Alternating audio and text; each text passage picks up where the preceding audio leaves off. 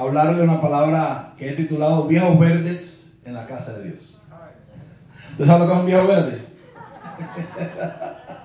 Viejos verdes en la casa de Dios. Qué tremendo es. Dice Salmo 92, verso 12 al 14. Dice, el justo florecerá como la palmera, crecerá como cedro en el Líbano, plantados en la casa de Jehová. En los atrios de nuestro Dios florecerán, y escucha ahora, aún en la vejez fructificarán, estarán vigorosos y verdes. O sea, ¿sabe? La Biblia dice, aún en la vejez fructificarán, estarán vigorosos y qué? Y verdes. Así que Dios, tiene, Dios es el que tiene la idea esta del viejo verde. Para el mundo, el mundo lo corrompe todo. Para el mundo un viejo verde es aquel que tiene una edad, pero le gustan las muchachitas jóvenes. Y eso es lo que el mundo llama un viejo verde. Pero eh, eh, el diablo siempre corrompe las cosas de Dios. Ahora, Dios, Dios desea que usted y yo lleguemos a, nuestra vejez vigorosos y fuertes. ¿Cuántos desean eso? Y eso es lo que la Biblia llama, así, estarán vigorosos y verdes aún en la vejez. Así que cuando yo hablo de viejos verdes, hablo en el buen sentido de la palabra, de alguien que en la medida que el tiempo pasa, está fuerte, se mantiene fuerte. En la medida que el tiempo pasa, eh, se mantiene con, con fuerzas.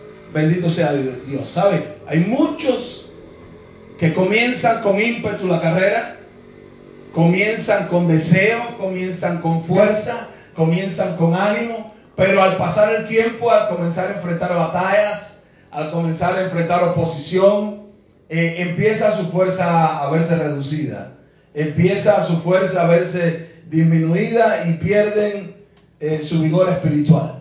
Entonces esta mañana yo quiero hablarte para que tú conserves esto, para que tú no seas derrotado.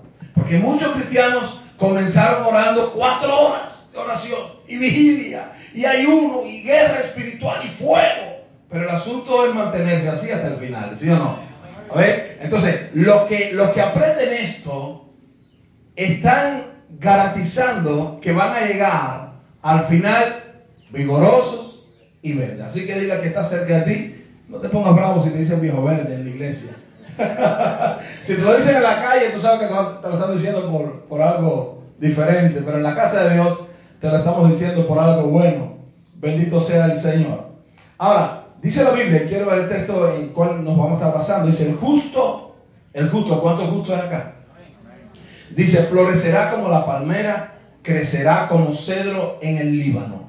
¿Y por qué Dios toma estos dos árboles para que nosotros aprendamos algo de ellos? Dios a través de estos dos árboles, Dios quiere darnos una idea del plan, del proyecto, del propósito que tiene para nuestras vidas.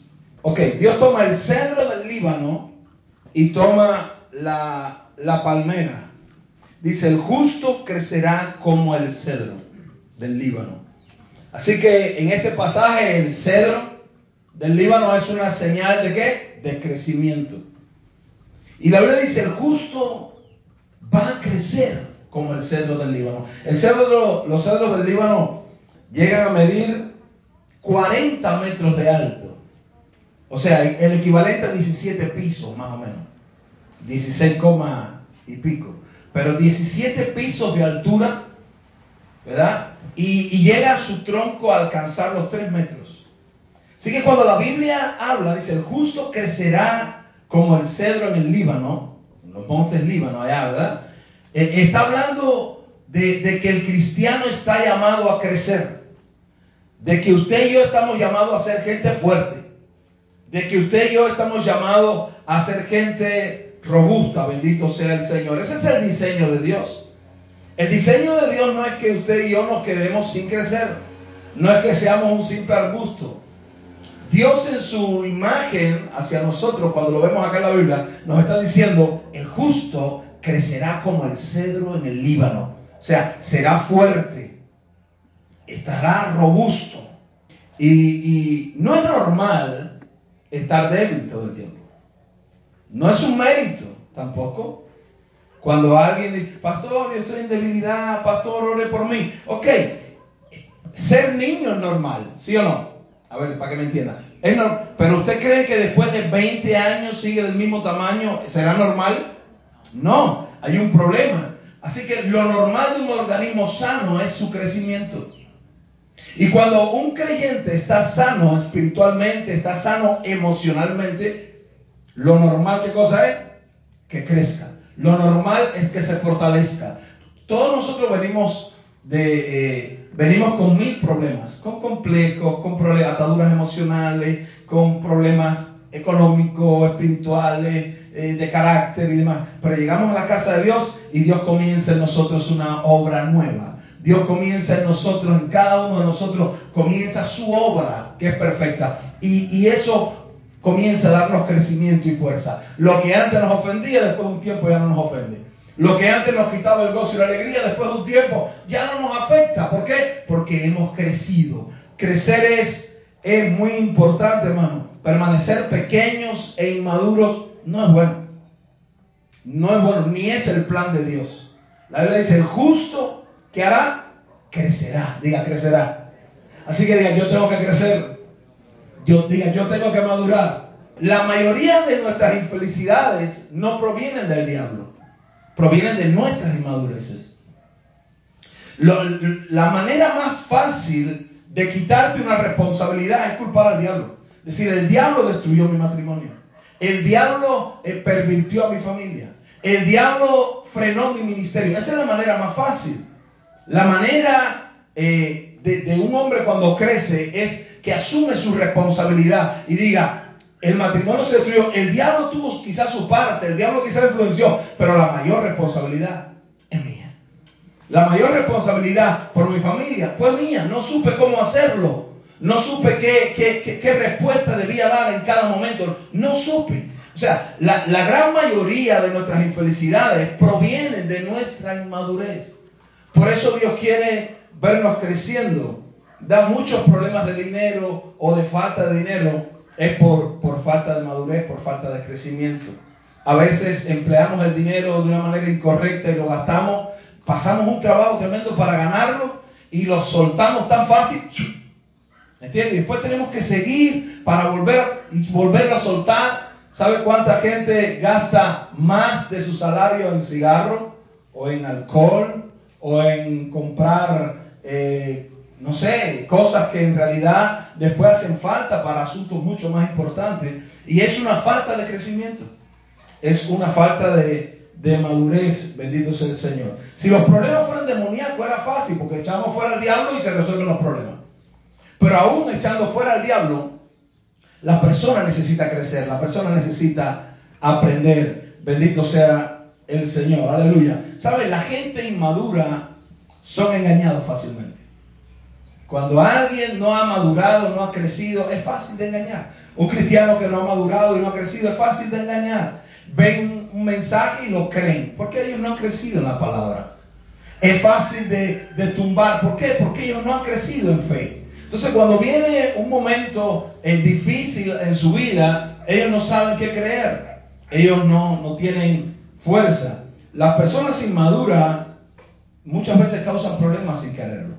Una esposa inmadura muchas veces contesta eh, o un hijo inmaduro responde de manera incorrecta o un esposo inmaduro entonces toma decisiones, ¿verdad? Eh, eh, a priori sin, sin consultar y trae dolor, trae tristeza a la familia, a la casa. O sea, la inmadurez, hermano, es algo que no está bien. No debemos anhelar quedarnos en una condición de cristiano inmaduro. Cuando llegamos a la iglesia, llegamos, eh, no importa el tamaño de nuestro bigote o de nuestra barba, lo que importa es el tamaño del espíritu dentro, ¿verdad? Entonces llegamos como niños espirituales. Y un niño, un niño, ¿qué hace? Se hace caca, se hace pipi, no sabe comer por sí mismo, no puede caminar. Entonces necesita la ayuda de otro. Cuando alguien llega a la iglesia y es nuevo, necesita que le ayuden porque es niño. Y, pero, Dios espera que esta persona crezca y llegue un día en que se convierta en bendición para otros. ¿verdad? No que continuamente esté demandando y demandando y demandando. Por eso Dios dice, el justo crecerá como el cedro del Líbano. Un creyente que después de cuatro o cinco años en una iglesia, se sigue ofendiendo, sigue teniendo falta de perdón. Es un enano espiritual. O sea, no, no es que es un niño, es que ya es un enano. Porque el niño es normal, pero un enano no. Hay un problema, detuvo su crecimiento. Y hay personas que emocionalmente son enanos. Emocionalmente se siguen ofendiendo después de años. Por lo mismo. Pastor no me miró, pastor no me saludó, pastor eh, no hizo esto, pastor a mí no me dieron, pastor no me tuvieron en cuenta, pastor, ¿verdad? Y son personas que llevan siete años, seis años, diez años en la iglesia. Gracias a Dios no pasa en nuestra iglesia. ¿Cuánto le da una alabanza al Dios de gloria? Aleluya. No sucede, gracias a Dios. Pero, pero cada vez que, que, usted ve una persona así, después de tiempo, usted dice, este no está en el modelo, porque el modelo de Dios es que el justo que crezca como el cedro del Líbano, que sea fuerte, bendito sea el Señor. ¿Sabe? los inmaduros no reciben herencia completa. La Biblia dice, en cuanto el heredero es niño, no se diferencia de un esclavo.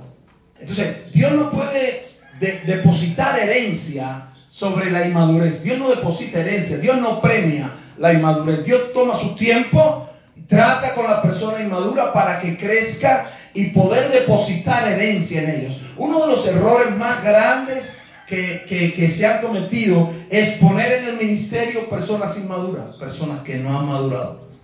¿Por qué? Porque le estás poniendo algo que no puedes sobrellevar.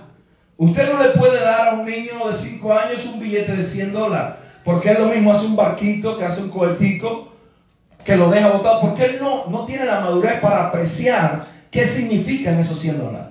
Dios hace lo mismo. Dios, las mayores bendiciones, las mayores oportunidades, Dios las tiene para gente madura, para gente que lo pueda representar a Él donde quiera que vaya. ¿Cuánto dice amén? Entonces, madurar es muy importante. Y eso es lo que Dios espera de mí, eso es lo que Dios espera de cada uno de nosotros. Bendito sea el Señor. Que crezcamos en fe, en amor, en sabiduría, en poder, en servicio.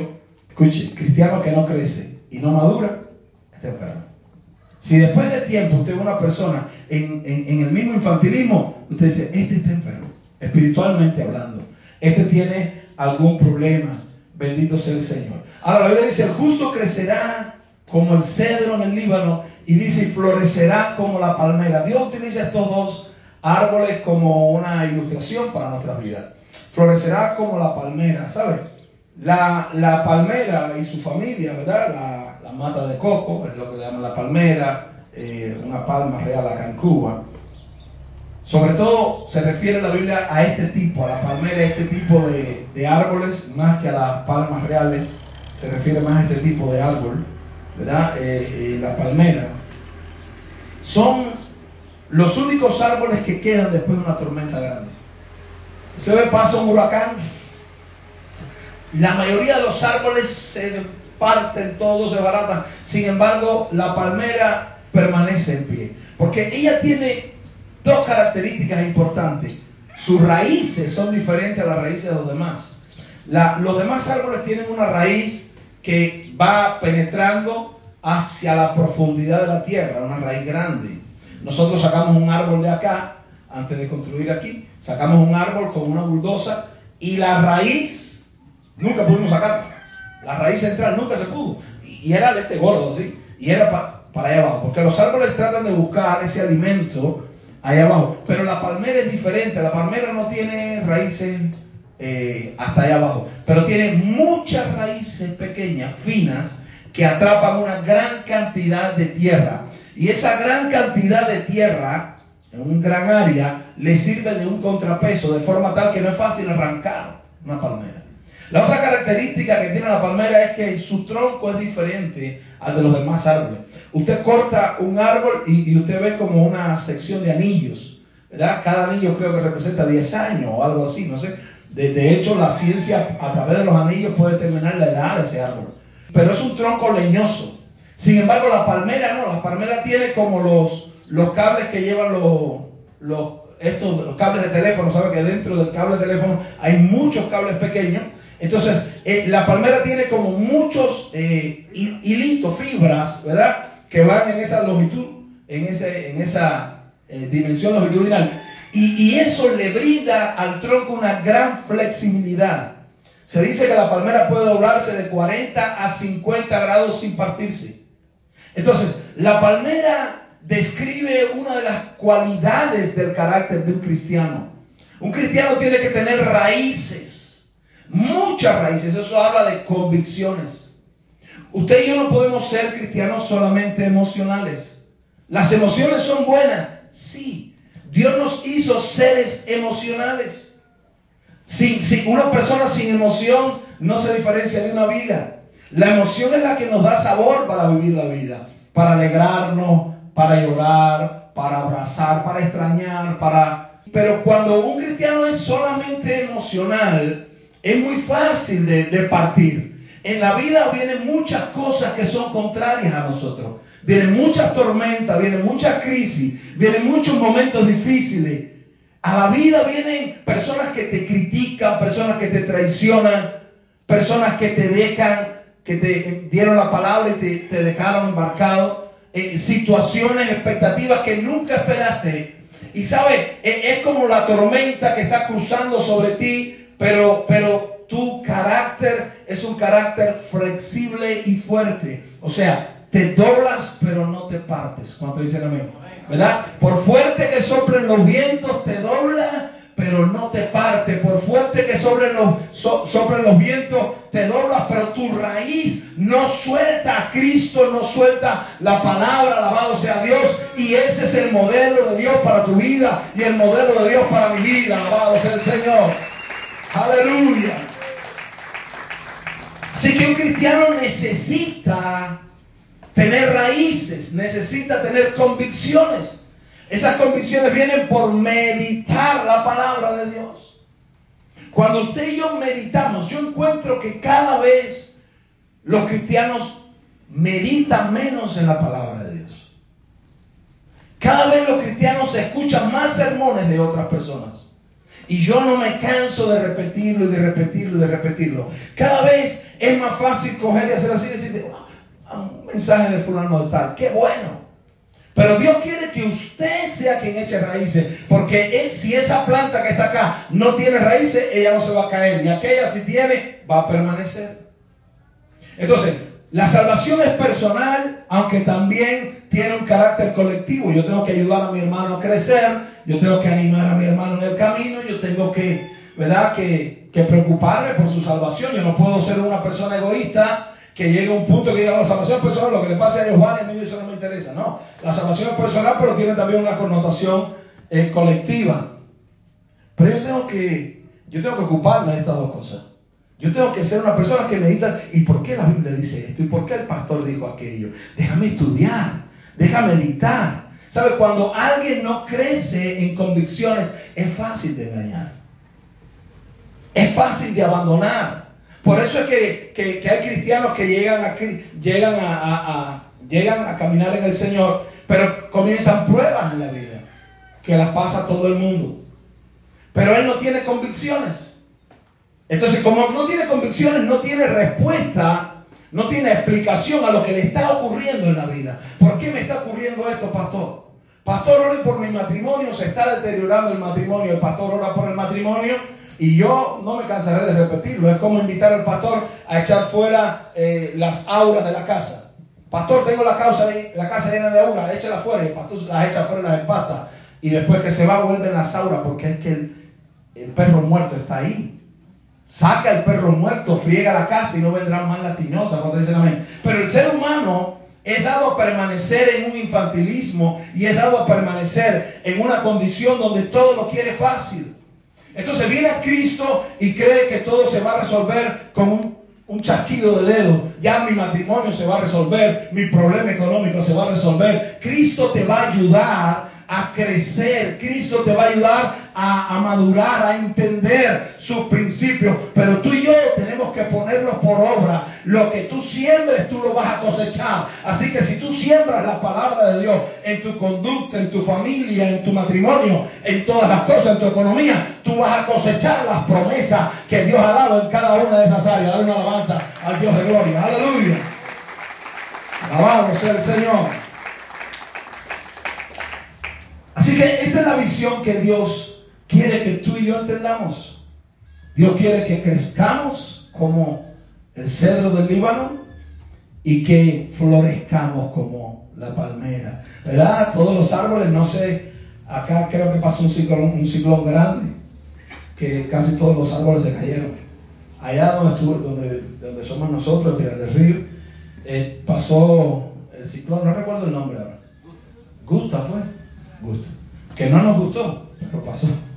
Y, se dice que es el, eh, tiene el récord de fuerza en Cuba en la historia, más grande que el que se por acá. Y de verdad que cuando yo salí al otro día, todo estaba destruido. No había una carretera que no estuviera llena de kilómetros y kilómetros. Yo fui en bicicleta a ver a mis padres, que me quedaba uno, me quedaba 10 y otro me quedaba 8 kilómetros. Y fui a ver a uno, después fui a ver al otro. Y todo eso era, las calles no se podía circular prácticamente, la cantidad de árboles y piedras y cosas que había en el camino. Sin embargo, ahí estaban las palmeras, ahí estaban las matas de coco. Ellas eran las únicas que podían florecer y dar fruto después de la tormenta. Entonces Dios quiere eso. Dios no quiere que, que, que, las tormentas de la vida nos destruyan. Dios no quiere eso. Hay muchas personas que con este asunto del COVID están sin fuerza y están destruidas. Y Dios no quiere eso. Dice ese Salmo 92, el justo florecerá como la palmera, crecerá como cedro en el Líbano. Ahora mira esto, el diseño de Dios. Plantados en la casa de Jehová, en los atrios de nuestro Dios florecerán. Alabado sea el Señor. El diseño de Dios es este. Ningún cristiano puede ser fuerte si no está plantado en la casa. El diseño de eso no es un diseño humano, es el diseño de Dios. Mira lo que dice Dios. El justo florecerá como la palmera, crecerá como cedro en el Líbano, plantados en la casa de Jehová, en los atrios de nuestro Dios florecerán. En el diseño de Dios no existe un hijo maduro, firme, ante las tormentas, desconectado de congregarse en la iglesia local. No existe en el diseño de Dios no existe. ¿Sabe? El cedro y la palmera crecerán en la casa, con sus raíces en la casa de Dios. Y esta es la esencia de lo que yo le quiero traer esta mañana. De vez en cuando surgen teólogos, surgen personas que no leen Biblia y minimizan el, el congregarse en la casa de Dios. Dicen, no, yo aquí tengo mi relación con Dios. Yo leo Biblia, yo oro en mi casa, yo canto alabanza, yo le predico al espejo, o le predico al niño, o el niño me predica a mí, y estamos acá, estamos reunidos. Pero no es el diseño de Dios. El diseño de Dios no es que, que tú creas y enfatices más la intimidad con Dios que el congregarte. Ni que enfatices más el congregarte que la intimidad con Dios. Las dos cosas son necesarias para crecer sano tener intimidad con Dios, mi tiempo aparte donde yo le abro mi corazón a Dios, que quizás no puedo hacerlo acá, pero le abro mi corazón a Dios, estoy con Él, le hablo, ¿sabe? Como un hijo a un padre. Eso es importantísimo para crecer, pero también es importantísimo para crecer el congregarse. La Biblia dice, no, en mis palabras, no, nunca serás un cristiano fuerte Nunca serás un cristiano que permanece después de la tormenta si tus raíces no están en la casa del Dios vivo. Bendito sea el Señor.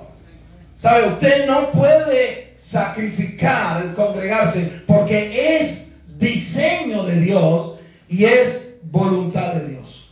Un cristiano que no se congrega pudiendo hacerlo, porque hay personas que no pueden, pero no se congrega pudiendo hacerlo, nunca será un cristiano fuerte. Nunca. Nunca. Dios dice, la manera que tú tienes de crecer como el cedro y florecer como la palmera es plantado en la casa de Dios. Es bebiendo de la lluvia que Dios envía. Salmo 133 dice, mirad cuán bueno y cuán delicioso es habitar los hermanos juntos y en armonía. Dice, es como el buen óleo que desciende hasta el borde de las vestiduras, ¿verdad? Ah, desciende por la barba de Aarón hasta el borde de las vestiduras. Dice, porque ahí, se está refiriendo, ¿verdad? A la congregación, envía Jehová qué? o sea, hay una bendición de vida que Dios envía cuando nos congregamos. Es el plan de Dios, es el diseño de Dios, no es un diseño humano. Dios quiere que yo venga a escuchar el testimonio de mi hermano, que yo venga a, escuchar también el lamento de mi hermana, que venga a gozarme con mi hermano, que, que nos amemos, que nos abracemos. Y Dios dice, yo valoro mucho eso. Y producto a eso es que yo en ese lugar envío la lluvia para que crezcan esos cedros y para que crezcan esas palmeras. En ese lugar yo envío una bendición de vida para mantenerse firme después de la tormenta. Aleluya, estar floreciendo. Es en ese lugar. Y de vez en cuando hay teólogos que dicen, no es, importante congregarse, tú puedes ser cristiano en tu casa. Mira, entendamos esto. Nosotros podemos ser cristianos a nuestra manera con nuestras normas, con nuestros diseños. O podemos decidir ser cristianos a la manera de Dios, con sus normas y con sus diseños. Nuestras normas, mis normas, mis diseños, no tienen garantía de éxito. Las normas y los diseños de Dios tienen todo el respaldo de Dios. Dios está totalmente comprometido con lo que Él ha diseñado. Dios está totalmente comprometido con, con lo que Él ha, ha, dispuesto para nuestras vidas. Mira, cada diseño de Dios tiene en sí la bendición de Dios y tiene en sí mismo el poder de Dios. Si yo tengo un matrimonio roto, yo lo primero que hago es orar, ir a la palabra y decir, ¿qué dice Dios? ¿Cuál es su diseño? Esto, marido, ama a tu esposa como un vaso más frágil. Pues tengo que empezar a hacerlo.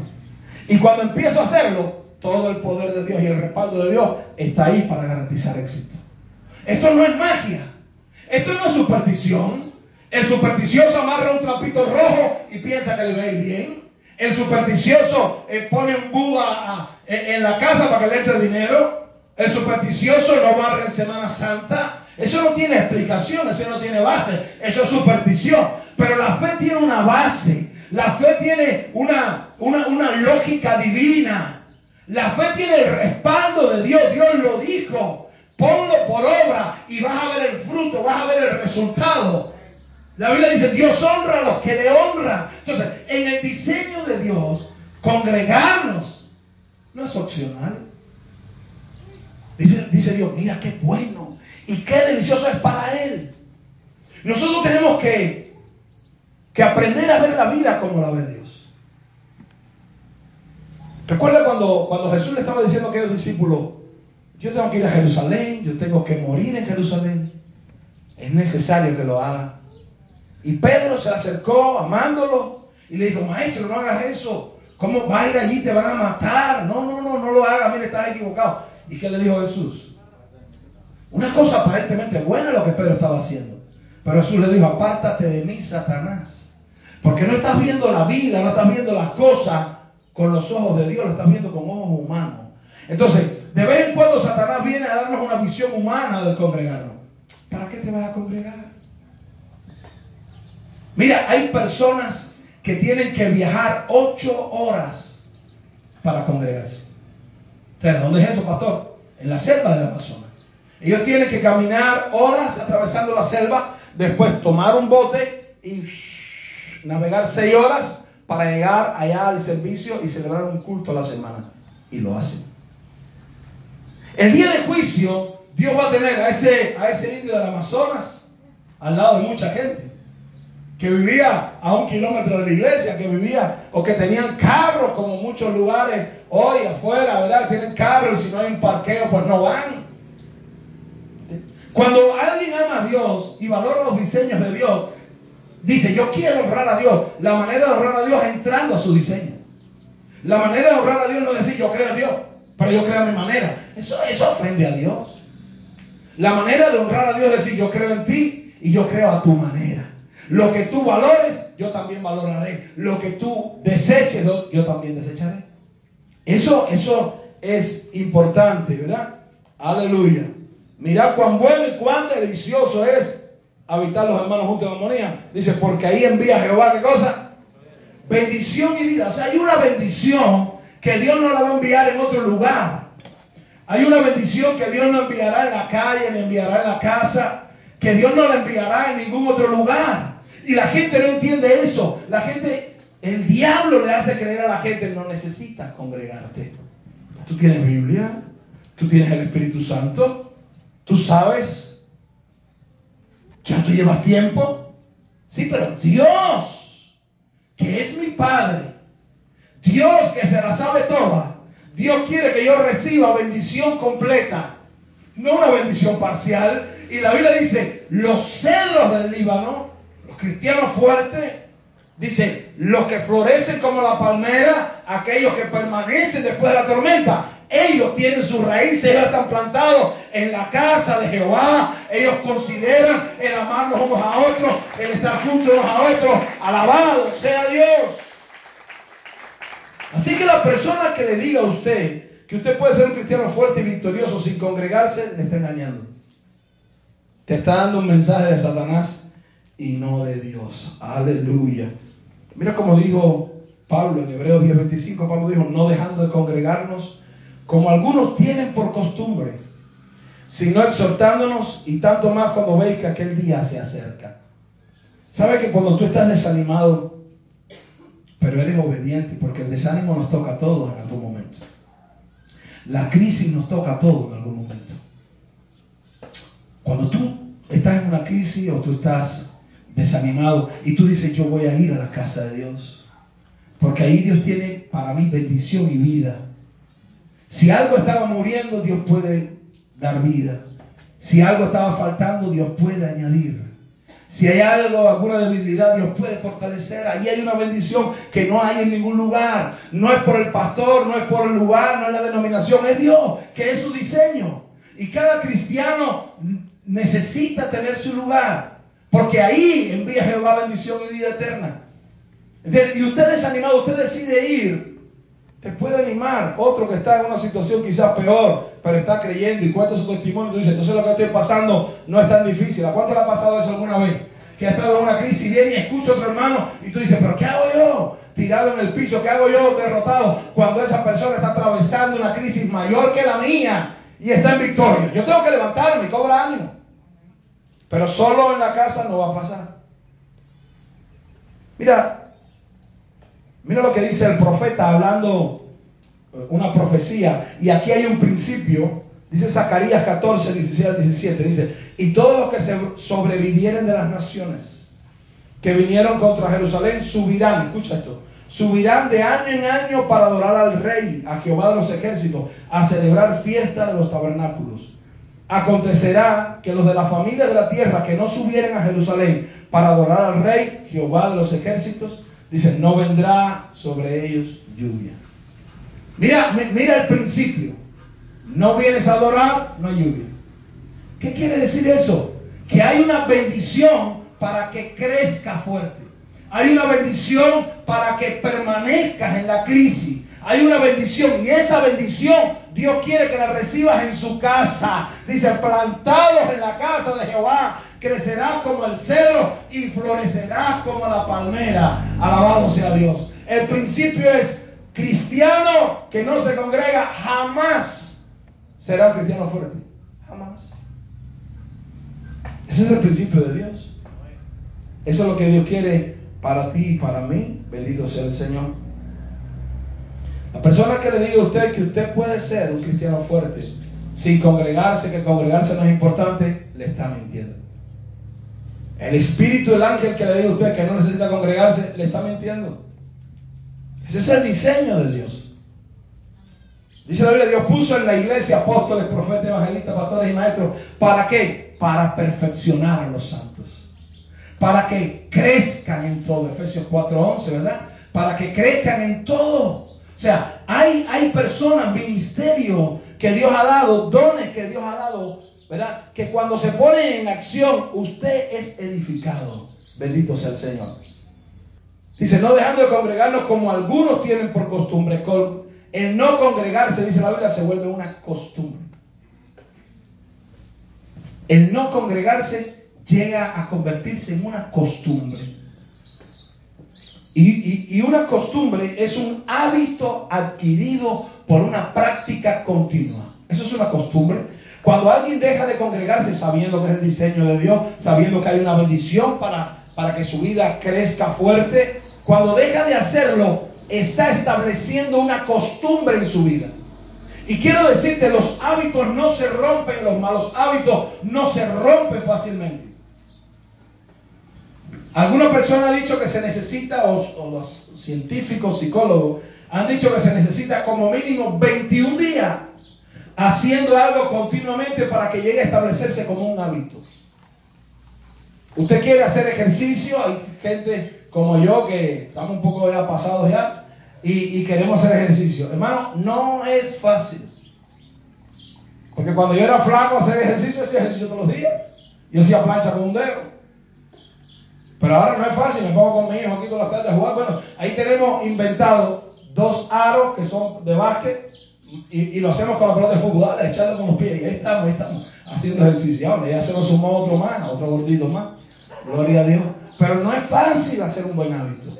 Cuando usted pierde una costumbre, retomarla se hace muy difícil. Imagínese si usted tiene la costumbre de no cepillarse los dientes. Imagínese. Y usted tiene esa costumbre de no cepillarse los dientes, entonces eso te va a traer malas relaciones. Eso no te va a abrir puertas. Ahora tú dices, no, tengo que cambiar este hábito.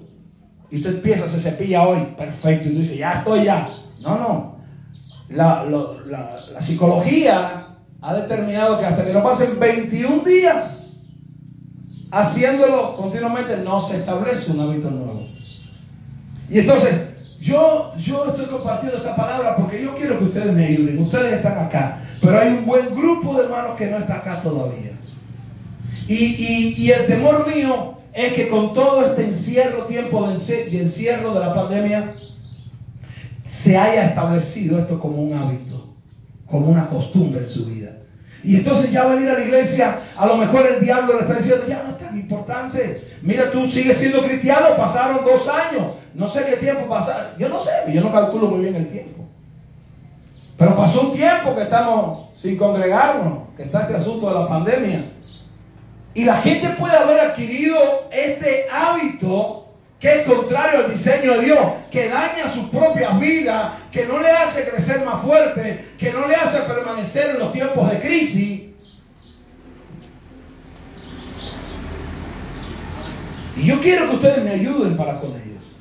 Que ustedes se acerquen donde ustedes compartan este mensaje que queda grabado. Usted se lo comparte y le diga, te amamos. Queremos verte en la casa. Si nosotros tuviéramos que, no tenemos para hacerlo, pero, pero si tuviéramos que hacer, no sé, otro sistema para sentarlo, lo haríamos. De hecho, no hay un lugar acá en Puerto Padre, una iglesia en Puerto Padre que tenga tanto espacio como nosotros. Miren para allá. Y si tenemos que decirle a la gente, caballero, cada uno venga con una sombrilla. Y venga con una sombrilla nos sentamos en la hierba y hasta yo voy para la hierba también. Y compartimos. Pero el diseño de Dios le va a hacer bien. Los va a hacer más fuertes, le va a hacer mejor, les va a ayudar a crecer. Se van a animar al escuchar los testimonios. Juntos como familia va a crecer el amor. Entonces, le pido que me ayuden, me ayuden porque mi temor es que esto llegue, sea convertido en un hábito o una mala costumbre en aquellos eh, cristianos que por la pandemia no se están congregando. Y tengo una, una gran carga con esto. El apóstol Pablo decía, mira cómo decía esto de viejo verde. Dice, en la vejez fructificarán, estarán vigorosos y verdes. El justo florecerá como la palmera, crecerá como cedro en el Líbano plantados en la casa de Jehová. En los atrios de nuestro Dios florecerán. Aún en la vejez fructificarán, estarán vigorosos y verdes. Pablo decía, según los Corintios 4, 6, por tanto no desmayamos. Antes, aunque nuestro hombre exterior se va desgastando, el interior ¿qué? Se renueva de día en día. Pablo hablaba también de los viejos verdes. Yo quiero ser un viejo verde. ¿Y tú? Alabado sea Dios. Pero un viejo verde en Cristo. Yo quiero que cuando pasen los años, yo esté cada día más fuerte en la fe. Yo quiero que cuando pasen los años, yo tenga cada día más gozo. Yo quiero que cuando pasen los años, yo tenga más convicciones en mi vida. Y cuando venga la crisis, cada crisis que tenga que enfrentar, porque escucha, esto no se acaba nunca.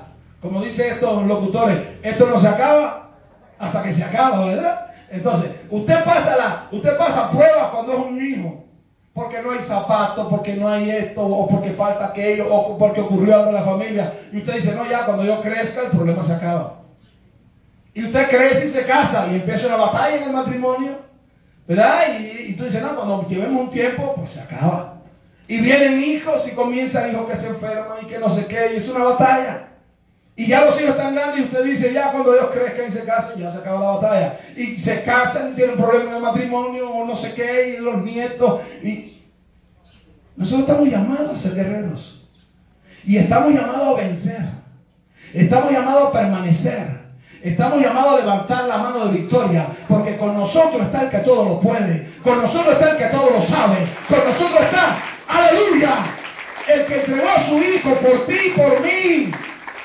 Y la Biblia dice que tú y yo somos más, más que vencedores, más que vencedores. Pero eso no significa que no vamos a enfrentar problemas. Y eso no significa que no va a soplar viento contrario. Y eso no significa que no va a venir temblores de tierra. Pero sabe, nosotros estamos como la palmera, tenemos convicciones. Nosotros estamos como el cerdo del Líbano, tenemos un tronco fuerte y hemos crecido alto. Y sabe, esa es la garantía de que vamos a permanecer, esa es la garantía de que vamos a ver los sueños cumplidos, esa es la garantía de que las promesas de Dios las vamos a saborear. Pero la Biblia dice, no te olvides, plantados en la casa de Dios. No te olvides de eso. Nunca podrás ser un cristiano fuerte si no valoras congregarte. Nunca. Bendito sea el Señor. Y yo quiero eso para mi vida. Yo quiero. ¿Y cuántos quieren eso para su vida? Yo quiero eso para mi vida. Yo no quiero pasar años y ser más débil. Yo quiero pasar años y ser más fuerte. Yo quiero como Pablo. El exterior se va desgastando. Yo quiero que las muchachitas sepan que el exterior, aprovechen que el exterior se va desgastando. Aprovechen. Porque yo, yo recuerdo que con 35 años yo hacía la L. Hacía así una paralela y hacía la L. Ahora tengo 51. No hago ni la I. La I que tú sabes que es así nada más. No puedo. Ya lo que hago como una S, ¿ves? Y tengo 51. O sea, eh, eh, los tiempos fuertes van pasando exteriormente. Pero yo hoy soy más fuerte que cuando comencé. ¿Verdad? He pasado momentos de crisis en todas las áreas de la vida. Y he permanecido gracias al Dios del cielo. Gracias a que mis raíces están plantadas en la casa. Gracias a que aún como pastor, alabado sea Dios, yo voy a cualquier lugar y el domingo voy a la iglesia a acercarme conmigo en ese lugar. Yo no voy a, casa de mis padres en Pinar del Río y el domingo digo, ah, el domingo estoy aquí en casa de mi mamá. No, yo el domingo le doy un beso a mi madre y voy a la iglesia. Y voy a la iglesia más cercana y ahí voy, ahí estoy. Porque mis raíces yo sé dónde tienen que estar. Porque ahí envía Jehová qué? bendición y vida eterna. Ponte de pie, bendito sea el Señor. Y Dios quiere animarte. Cierra tus ojos un momento. Yo quiero orar. Y yo quiero que tú me ayudes. Yo quiero que tú y yo formemos un equipo para hacer de bendición a esos hermanos que aún no se congregan. Yo quiero que tú vayas a su casa, a su hogar, con amor y tú le animes. Tú le, digas, vamos a la iglesia. ¿Sabes? Dios te va a recompensar, Dios te va a premiar. Porque romper, estás ayudando a romper una costumbre quizás. Quizás hay algunos que no pueden porque tienen su situación, su limitación, correcto. Pero hay otros que, que pueden ser que estén perdiendo la costumbre. Yo quiero orar por ellos, Padre, en el nombre de Jesús. Te estoy pidiendo en esta hora por cada hijo tuyo, Señor, en nuestra iglesia y en todas las congregaciones. Señor, que, que han adquirido un mal hábito o que puede ya eso estar arraigado en su vida y necesiten, Señor, comenzar, comenzar, comenzar.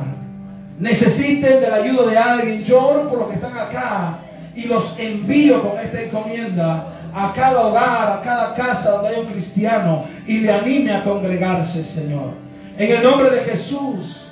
Gracias porque aquí tú envías bendición y vida. Gracias porque hay algo especial que tú tienes para nosotros hoy, Señor. Yo pido que tú derrames lluvia del cielo en esta hora. Y si hay alguien débil, tú le traigas nuevas fuerzas. Y si hay alguien, Señor, en algún conflicto, Señor, tú metas la mano y tú peleas a favor de él, Dios mío. En esta mañana, tú le des lo que necesita, tú le des lo que necesita para tener esa victoria. Alabado sea Jesús. Padre, en el nombre de Jesús, bendigo a los que están acá. Señor, bendigo, te pido que los hagas cada día más fuerte. Te pido, Señor, que ellos puedan permanecer en cada crisis de su vida. Te pido, Rey de Gloria, que ellos puedan ver sueños cumplidos, que ellos puedan disfrutar las promesas, que ellos puedan heredar, Señor, la herencia completa. Alabado sea tu nombre. En el nombre de Jesús, Señor, te adoramos, te damos a ti la gloria. En el nombre de Jesucristo de Nazaret. Aleluya. Alabado sea Dios.